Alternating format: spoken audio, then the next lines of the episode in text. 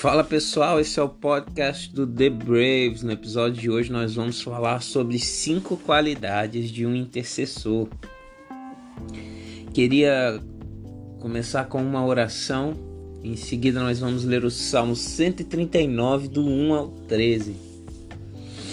Senhor, muito obrigado por esse podcast, pelas pessoas que estão escutando, acompanhando. Eu peço para que o Senhor venha e fale a nós fale a mim, fale quem está escutando, fale conosco, nos gere as dúvidas que precisam ser geradas e que elas sejam tiradas diretamente da tua voz. Em nome de Jesus, Pai. Senhor tem o um controle neste lugar de tudo que será falado, de cada equipamento utilizado, do estudo, de tudo, Senhor. Em nome de Jesus. Amém.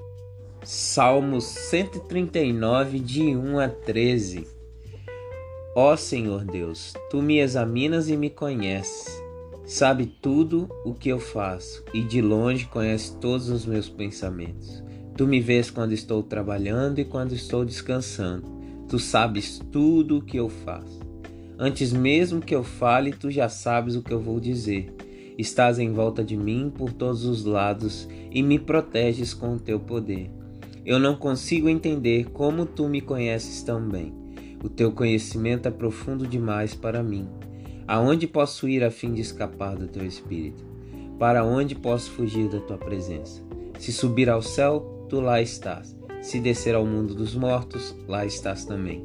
Se eu voar para o Oriente e for viver nos lugares mais distantes do Ocidente, ainda ali tua mão me guia, ainda ali tu me ajudas.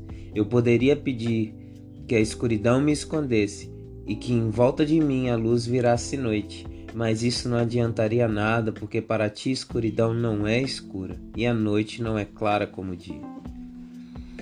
Tu não fazes diferença entre a luz e a escuridão. Tu criaste cada parte do meu corpo, tu me formaste na barriga da minha mãe. Gente, que salmo rico! Eu queria ter essa perspectiva desde sempre e é o que eu busco hoje. Algumas coisas pontuais, como ele dizendo: Sabes tudo que eu faço, conheces todos os meus pensamentos. Antes mesmo que eu fale, tu já sabes o que eu vou dizer. Olha isso. Eu não consigo entender como tu me conheces tão bem. E aí em seguida ele vem com aonde posso ir a fim de escapar do teu espírito. Gente, eu acho que dá para concluir com essa parte do salmo, né, que eu não li ele inteiro, que Deus sabe das coisas. Ele sabe muito bem quem ele usa e para que está usando. E no mais no final ele também fala no, no versículo 5 primeiro, né, me proteges com o teu poder e ali no 12 ele fala que a escuridão não é escura para Deus. Ou seja, por mais que o Filho de Deus, nós, né? Temamos as trevas, Deus não teme as trevas, meus amigos, não teme. Mas vamos aqui é, começar né, com o nosso tema, com as cinco qualidades de um intercessor. Eu queria pontuar elas, né? A primeira é sabedoria, a segunda é submissão, a terceira alinhamento, a quatro, persistência e a quinta, verdade. Vamos começar falando sobre a sabedoria. É, os intercessores eles entendem ou deveriam entender que Deus sabe das coisas, como esse salmista. Ele diz: Antes que eu fale, tu já sabes o que eu vou dizer. Não consigo entender como me conheces tão bem. Para onde eu posso ir para escapar do teu espírito e fugir da tua presença? Ou seja, nós devemos conhecer a quem estamos intercedendo. Pois nós intercedemos por alguém ou por algo, mas intercedemos a Deus. A direção do nosso clamor é sempre Deus. Então nós temos que conhecer pelo menos ter fé, porque nós não conseguimos provar e ver tudo que imaginamos de Deus. Eu espero isso, que Deus não seja a sua experiência, que Deus não seja seus, só os milagres que você presenciou, escutou e viveu, que você entenda que Ele é muito maior que isso. E a partir do momento que você entende quem é Deus, você entende que Ele sabe de tudo e sabe mais que você. Então você entrega a Ele para que Ele decida o que será intercedido e como será. Romanos 8, 26 a 27 diz o seguinte: Assim também o Espírito de Deus vem nos ajudar na nossa fraqueza, pois não sabemos como devemos orar. Mas o Espírito de Deus, com gemidos que não podem ser explicados com palavras, pede a Deus em nosso favor. E Deus, que vê o que está dentro do coração, sabe qual é o pensamento do Espírito. Porque o Espírito pede em favor do povo de Deus e pede de acordo com a vontade de Deus. Gente, o texto aqui é claro, né? O Espírito pede em favor do povo de Deus. Então, se você não se considera povo de Deus, é melhor para você que se considere, né? Mas já que você, levando em conta que todos que escutam podcast aqui até agora se consideram povo de Deus, já aceitaram Jesus, é, você tem que levar isso como uma vantagem, porque o Espírito pede favor de você, um povo.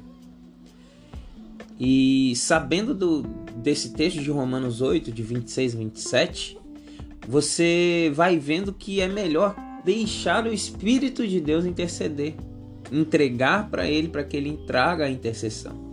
Porque o intercessor é, não pode cair na armadilha de tentar ajudar a Deus, tentando enfeitar as orações, tentando calcular o que precisa ser orado, mas na realidade o intercessor ele tem que sair dessa armadilha do controle e entregar dons, unção, ferramentas, experiências para que Deus venha e faça do jeito dele, porque a sabedoria que o intercessor busca vem do céu, vem do Senhor.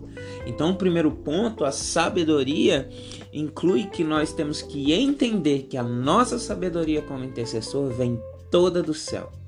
A sabedoria faz a gente acreditar que Deus sabe o real problema ou necessidade e que Ele não vai ficar dando voltas e fazendo milhares de testes nas situações para que Ele consiga entender aonde o inimigo está tentando atacar. Deus já sabe que as trevas não são escuras para Ele. Então, muitas das vezes, como intercessores, nós tentamos virar espiões de Deus, tentando é, analisar o que está acontecendo, entender o que está acontecendo para chegar no nosso quarto de oração ficar contando para ele. Sabe, tipo, Deus, você viu o que aconteceu? O fulano fez tal coisa. E muitas das vezes a coisa que o fulano fez com você já tem uma resposta na Bíblia do que você deve fazer. Muitas das vezes vai faltar um intercessor conhecimento da palavra de Deus. É, então você tem que abrir mão desse controle, sabendo que a tua sabedoria vem toda do céu e Deus sabe das coisas.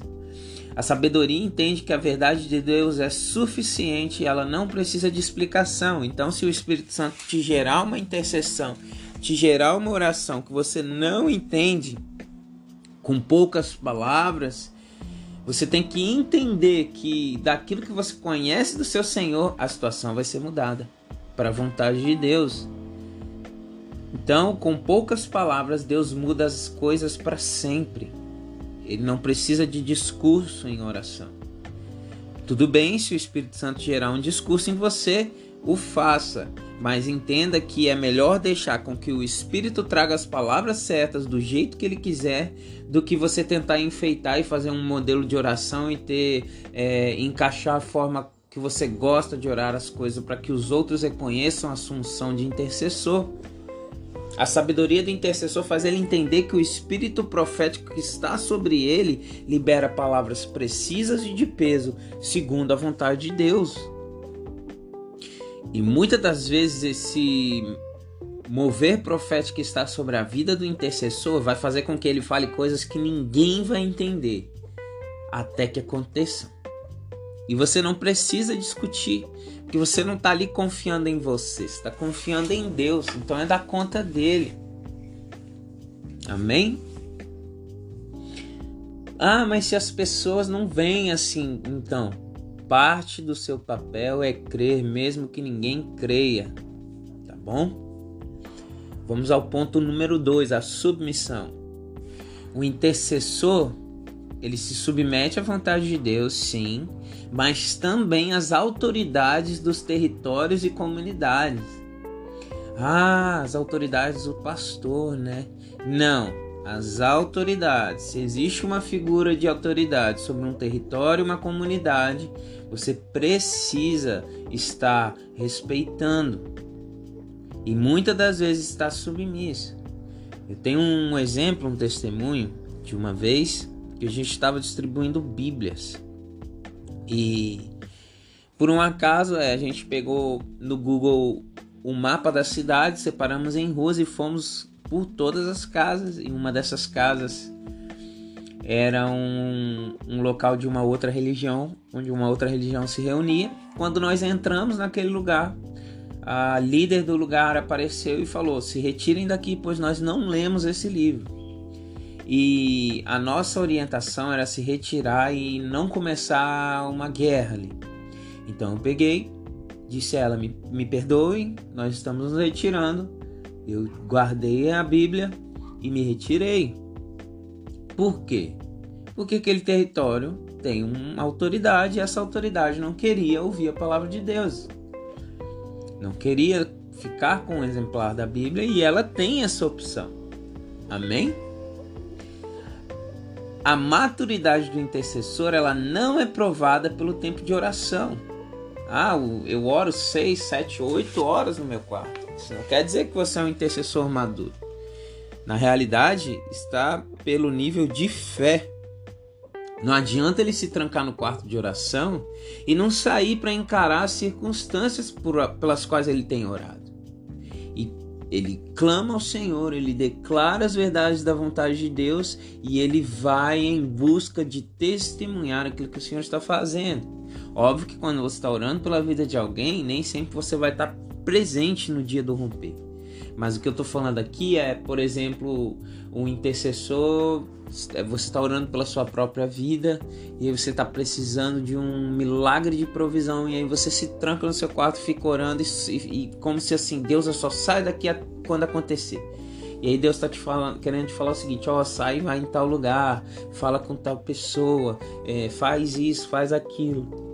E aí você está lá trancado dentro do seu quarto, isolado, orando, e, e muitas das vezes você é a resposta da sua própria oração.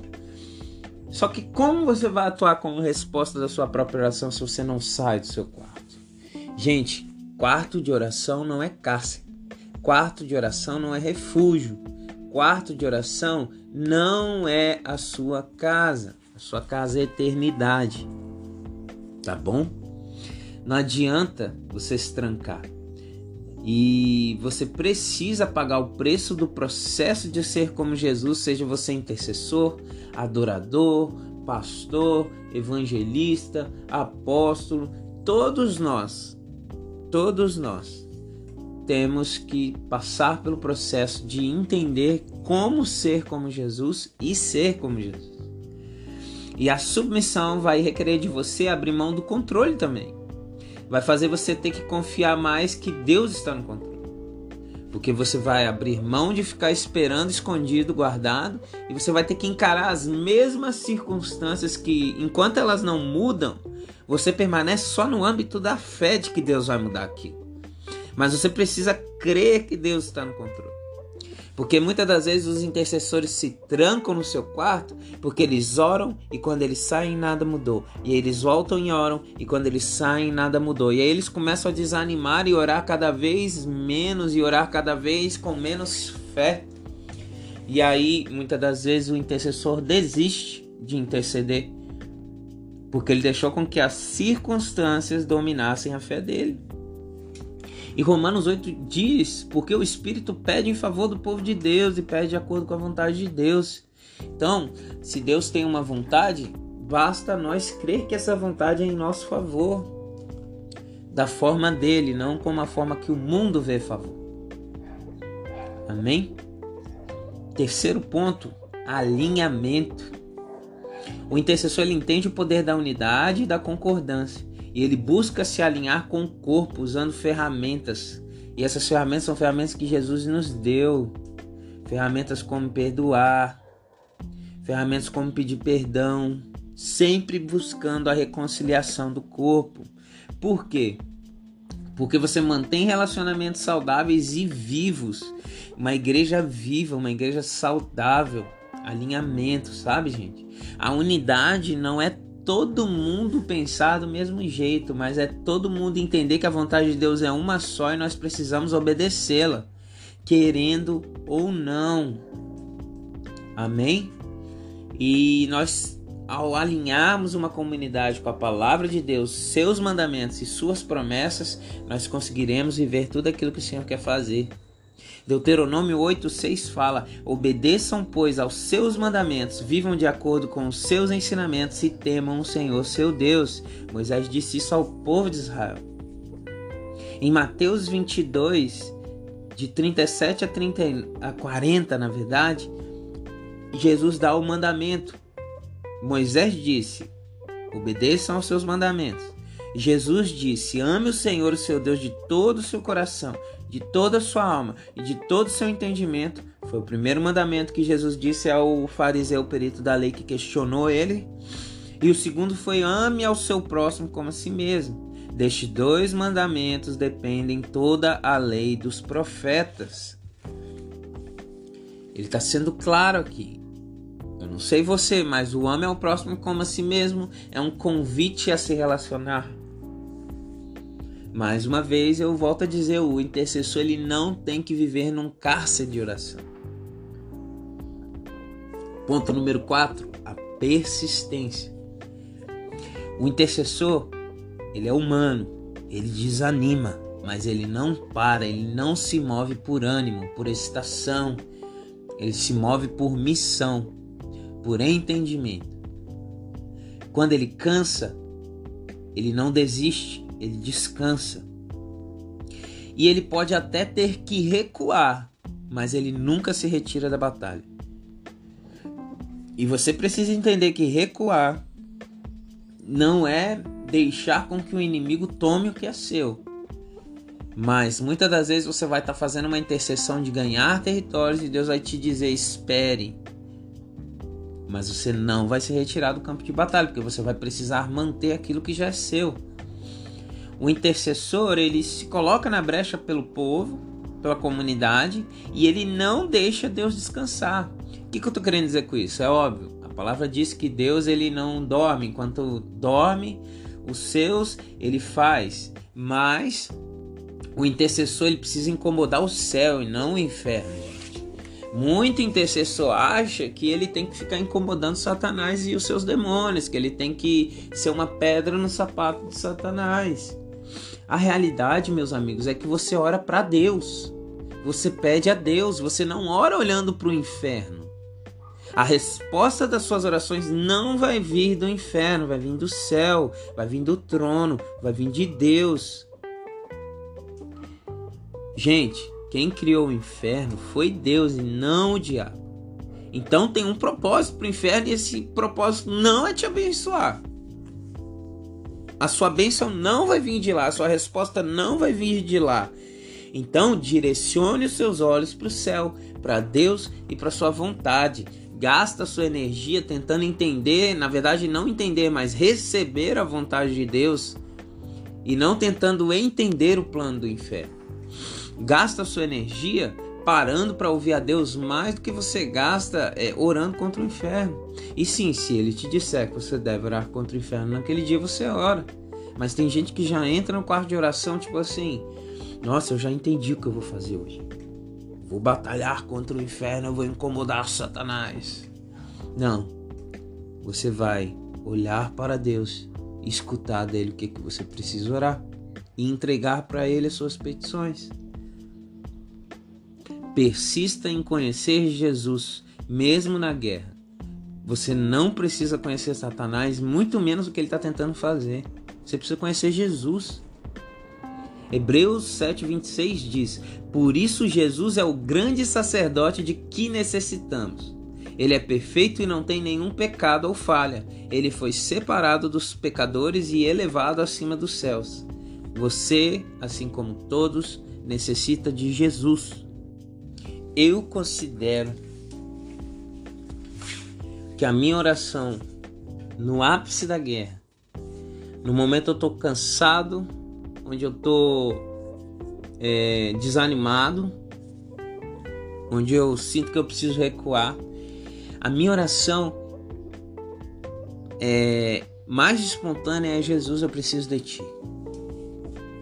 Para mim é a mais poderosa de todas. Jesus, toca-me, me levanta, me empurra para a tua vontade. Não é eu repreendo, não é eu amarro, não é eu amordaço, não é eu surdo, eu cego os diabos. É, Jesus, eu preciso de ti. O pior momento da guerra para um intercessor não é o momento onde ele está cercado de inimigos, é o momento onde ele para de olhar para Jesus. Ponto número 5: verdade. João 14,6 diz: Eu sou o caminho, a verdade e a vida. Ninguém pode chegar até o Pai a não ser por mim. Quem disse isso? Jesus. Eu sou o caminho, a verdade e a vida. O intercessor ele busca conhecer a verdade, ele busca conhecer Jesus. Ele precisa ter uma insaciável fome e sede de conhecimento sobre quem é Jesus. Porque Ninguém pode chegar ao Pai a não ser por Jesus. E é o Pai quem vai responder às suas orações. A vontade de Deus ela não vai mudar com a sua necessidade. Quando o inimigo avançar, quando a circunstância ficar pior, nada disso vai fazer Deus mudar de ideia. Gente, a vontade de Deus é uma só. Ou você obedece a Deus ou você está obedecendo a qualquer outra coisa. Obediência parcial é desobediência, não é uma obediência. A obediência que o Filho de Deus precisa ter é uma obediência radical, espontânea e por, livre e espontânea vontade também. A sua intercessão ela vai ter a temperatura da presença de Deus. O intercessor ele não pode negociar a presença de Deus na vida dele porque a temperatura da presença vai trazer a intercessão para você. Você precisa ter o seu coração macio e encharcado de presença de Deus. O coração que está sempre esperando Deus falar. Esse é o coração macio. Ele está esperando de Deus. E por esperar de Deus, ele acaba recebendo de várias outras coisas mas ele não se endurece, porque ele crê que quando a voz de Deus falar vai ser suficiente para tudo mudar. A voz de Deus é a voz mais importante e a voz que governa a sua vida. O intercessor ele não espera apenas ouvir a Deus dentro da igreja, no momento de intercessão, na campanha de oração, na conferência, nos eventos. O intercessor ele ouve a Deus e busca a voz de Deus em toda situação, em todo lugar. Se você está achando que as coisas estão é, aqui nesse podcast hoje parecendo ser para todo cristão, sabe? Olha, isso aí que você está falando, todo cristão tem, né? Não só o intercessor. Deixa eu te dizer uma coisa. Eu tenho um convite para você, que todo cristão é chamado para ser um intercessor. Jesus intercedeu. Jesus era um intercessor aqui na terra, durante o tempo dele na terra. E se você deseja ser como Jesus, você também deveria ser um intercessor. Tá bom? Aceite esse convite, se posicione como intercessor. Busque a voz de Deus em todo lugar, em toda situação, em cima de um altar, em cima de um palco, em cima de uma empresa, em cima de um ônibus, em qualquer lugar que você esteja. Muitas das pessoas preferem olhar o saldo bancário, a aprovação de pessoas mais maduras, de pessoas que ela deseja aprovação, a reação de pessoas que ela se relaciona. Ela procura isso ser o termômetro. Olha, eu sou próspero Se o meu termômetro disser que eu sou próspero, o meu termômetro da prosperidade é a minha conta bancária. O meu termômetro da prosperidade é, são as projeções que eu fiz para uma empresa que eu comecei, para um, um investimento. O termômetro do, da atitude correta na minha vida é a aprovação de pessoas mais maduras. Se, as, se uma pessoa mais madura que eu me desaprovar, eu paro, mesmo que eu tenha escutado de Deus. Gente, o termômetro da vida do cristão tem que ser a presença de Deus. Se você está vendo que você está sentindo a presença de Deus se retirar de você, entenda, você precisa avaliar para que ela volte e te enche em qualquer lugar. E muitas das vezes o cristão coloca a culpa desse, dessa presença ter se retirado no ambiente em que ele está. Mas entenda, você carrega a presença de Deus e o único que pode retirar essa presença de dentro de você é você mesmo. Como? Com seu coração endurecendo, parando de escutar a Deus, parando de desejar insaciavelmente a presença, a voz, o governo. E tá tudo bem, Deus ele respeita a sua imaturidade. Mas eu te convido a crescer. Ser uma noiva madura e fiel. Passar pelo processo de se tornar uma noiva madura e fiel. Que você comece a acreditar sem enxergar que Deus te fale e não precise explicar. Que você acredite no que ele te falou, no que ele está falando e no que ele vai falar, e que você acredite que ele já falou, está falando e vai falar sempre, sem desistir, porque a sua circunstância diz o contrário. Existe um poder do alto para agir sobre toda circunstância na sua vida. E Deus pode cumprir com tudo que é da vontade dele. Não tente ajudar a Deus a cumprir a vontade dele. Ele é suficiente sozinho na sua vida. Você não pode cumprir com tudo que é da sua vontade. Entenda isso. Você vai ter vontade, desejos, expectativas e você não pode cumprir com elas. Mas Deus pode cumprir com a vontade dele. Eu acho que eu tenho um convite para você. Pare de perder para o inferno e perca para Deus. Pare de negociar com o inferno e negocie com você mesmo, dizendo: Eu só aceito a partir de agora entregar tudo para Deus. Desista, entregue para Deus. Comece a crer que Deus está no controle e que Deus sabe das coisas. Queria finalizar fazendo uma oração uma oração baseada em 1 Coríntios 13, de 12 a 13. Reconhecendo aquilo que Paulo disse. Amém. Senhor, muito obrigado. Muito obrigado porque o que agora vemos é como uma imagem imperfeita num espelho embaçado, mas depois veremos face a face. Muito obrigado porque agora o meu conhecimento é imperfeito, mas depois eu o conhecerei perfeitamente, assim como sou conhecido por Deus. Portanto, Senhor, nós temos essas três coisas: a fé, a esperança e o amor. Porém, nós reconhecemos que o seu amor é a maior de todas as coisas. E nós te agradecemos porque o Senhor nos ama e porque o Senhor fala conosco, porque o Senhor sabe das coisas e porque o Senhor está no controle. Senhor, nós te entregamos a nossa situação, a circunstância pela qual temos intercedido, as circunstâncias que virão e as circunstâncias do passado que nós ainda não entregamos para ti. Nós deixamos que o Senhor leve o passado, que o Senhor conduza o presente e que o Senhor aponte o futuro das nossas vidas. Senhor, nós te amamos e reconhecemos que o Senhor é dono, rei, Senhor das nossas vidas. E o Senhor também é o nosso maravilhoso conselheiro.